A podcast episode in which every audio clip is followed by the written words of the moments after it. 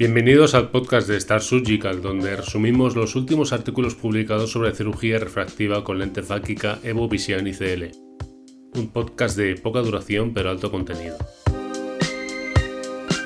Yo soy Jorge Calvo y hoy vamos a revisar el artículo titulado Evo Plus Impactable Common Lens Case Aquaport Location, Stability and Impact on Quality of Vision and Life publicado en marzo de 2022 en el Journal of Refractive Surgery por los doctores Miguel Maldonado, Elena Martínez y colaboradores del IOBA en Valladolid.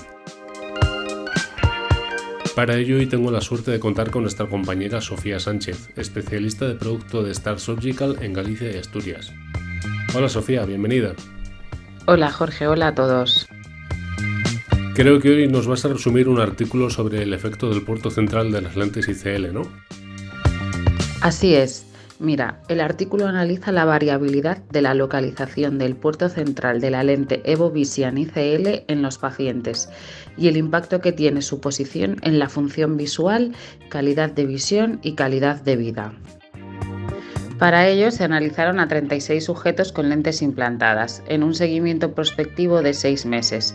La localización del puerto central al centro pupilar y respecto al eje visual se analizó mediante fotografía en lámpara de hendidura, combinando con las imágenes del topógrafo Galilei G4. Utilizaron dos cuestionarios validados para estudiar el impacto de la cirugía en la visión y calidad de vida de los sujetos.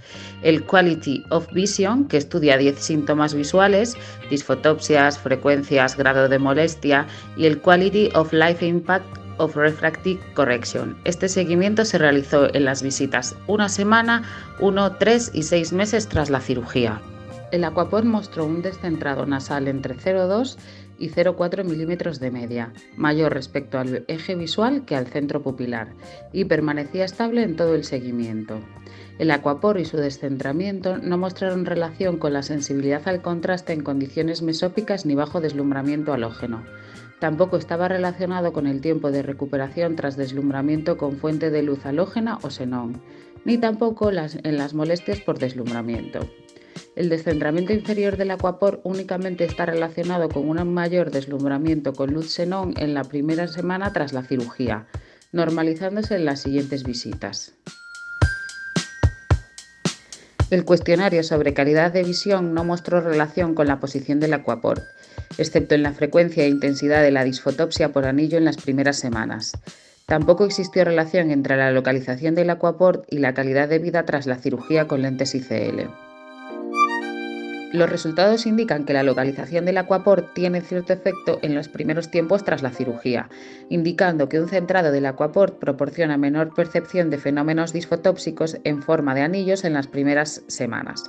El puerto central y su localización no afecta la sensibilidad al contraste en condiciones mesópicas y bajo deslumbramiento, y tampoco afecta a la calidad de vida percibida por el paciente. Muy interesante. Parece que este paper nos ayuda a entender la aparición de disfotopsias en anillo en las primeras semanas, posiblemente asociado en parte a la localización del puerto central en relación al centro pupilar y al eje visual. Así es, pero recuerda que todos los estudios indican que en las primeras semanas ese fenómeno del anillo por reflexión de luz en el aquaport deja de ser una molestia clínica al paciente. Muy cierto. Y eso es lo que nos comentan los pacientes operados. Muchas gracias, Sofía. Pues esto ha sido todo por hoy. Os convocamos al siguiente capítulo de este podcast donde hablaremos de otro artículo sobre lentes ICL. Suscribíos en vuestra plataforma de podcast favorita para no perderoslo. Tened buen día y haced cosas.